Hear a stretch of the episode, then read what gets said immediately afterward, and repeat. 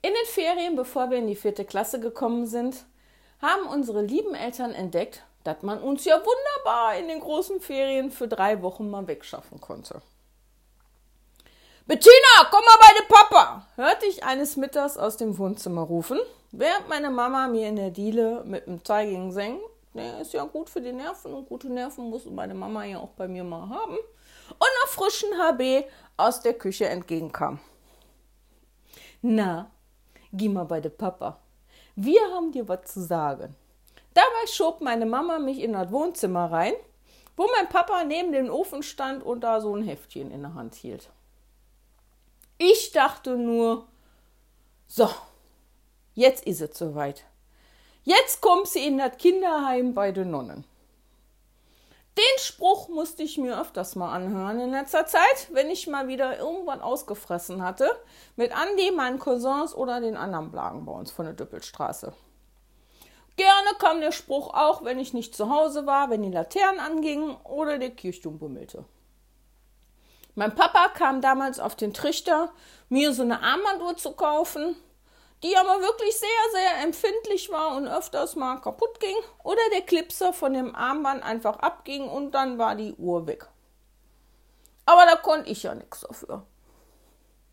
Trotzdem kam dann immer der Teil gegen Seng ins Spiel und der Teil mit den Nonnen, wo ich heiße Milch mit Haut trinken muss. Jedes Mal ohne Ausnahme. Ich frage mich bis heute, warum Heimkinder immer heiße Milch mit Haut trinken müssen. Aber das Rätsel wird wohl auf ewig mir eins bleiben. Jo, was ist denn? kam vor mir also recht leise, als ich durch die Wohnzimmertüre bin. Ist das das Kinderheim, wo ich hin muss? kam noch kleinlauter aus meinem Mund raus. Wie kommst du denn jetzt darauf? Hast du wieder was angestellt, Bettina, wovon wir noch nichts wissen? hörte ich sofort Mama hinter mir sagen. Nee, nee, nee. Mehr sagte ich nicht. Schnell ging ich noch mal die letzten Tage in meinem Kopf durch. Anni, Nicole und ich waren mal wieder oben auf dem Bunker, aber da hat uns diesmal keiner erwischt. Wir hatten den Kommunionunterricht geschwänzt, aber nur ein einziges Mal und das ist ja auch schon eine Weile her und die Kommunion war ja auch geschafft. Bei Frau Schops haben wir mal wieder Schillemenkes gemacht, aber das stört ja sonst auch keinen. Hm, als ich am letzten Samstag bei der Andi geschlafen habe und ihre Eltern zur Sparklub-Auszahlung bei Küppers waren, haben wir Telefonstreiche bei der Taxizentrale gemacht. Das haben die rausbekommen. Aber für sowas jetzt ins Heim dachte ich mir, na, komm, setz dich mal bei der Papa und ich zeig dir mal was Schönes. Und da kloppte mein Papa schon mit der Hand auf das Sofa neben sich.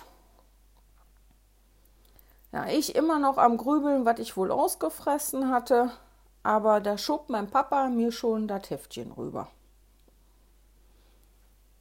Na, guck mal, da machst du mit. Da hab ich dich gestern angemeldet. Na, da freust du dich, ne? Schön in die Berge geht das. Mit de ganz viel mit de Blagen. Siegessicher schob mein Papa mir das Heftchen hin. Was ist das? Ich schaute auf das Heftchen, unser Berge und einen Bolzplatz und lachende Kinder. Na, da fährst du so schön mit de Kinder hin. Drei Wochen nach Österreich mit de Kirche in de großen Ferien. Toll, wa? Da freust du dich, jubelte mein Vater, der sich schon im Geiste drei Wochen lang in Ruhe auf dem Sofa liegen sah. Freuen?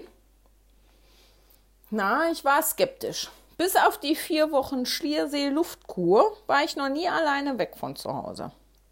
Die Schliersee fand ich jetzt auch nicht so besonders gut. Da musste ich hin, weil ich als Kind Makrophusten hatte, bevor ich in die Schule komme hatten die mich dann zu der Schliersee gesteckt, damit da sich meine Lungen erholen.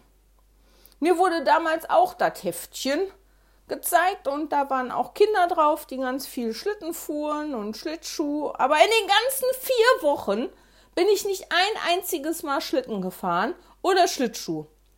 Nur ein einziges Mal sind wir auf den See und da durfte ich auch nur ganz vorne mal auf das Eis gehen.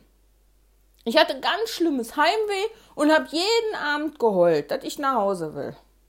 Man musste immer den Teller leer essen, ob man das mag oder nicht. Und zu trinken gab es auch warmen Kakao, aber zum Glück ohne Haut, sonst hätte ich den mir auch runtergepult. Und das war auch alles andere als eine schöne Zeit an dem ollen Schliersee. Ich gehe nur mit, wenn die Andi auch mitgeht. Sonst nicht, sagte ich betont mit Tränen in den Augen und Mau-Mau-Gesicht. Ich hatte mich in meinem Geiste schon mit den Armen und Beinen an der Türe des Busses festklammern gesehen. Ach, wat? Da geht das Diätschälchen auch mit. Das haben wir schon mit der Mama von Andrea gesprochen, sagt meine Mutti und drückte ihre HB in den Marmoraschenbecher aus, der auf dem Marmor-Wohnzimmertisch stand. Also so sieht die ganze Sache ja natürlich ganz anders aus. Schwupp wischte ich mir das Tränchen ab und wepselte es aus gegen ein freudiges Lächeln mit der Andi. Drei Wochen nach Österreich in den Ferien. Mann, das wird schön.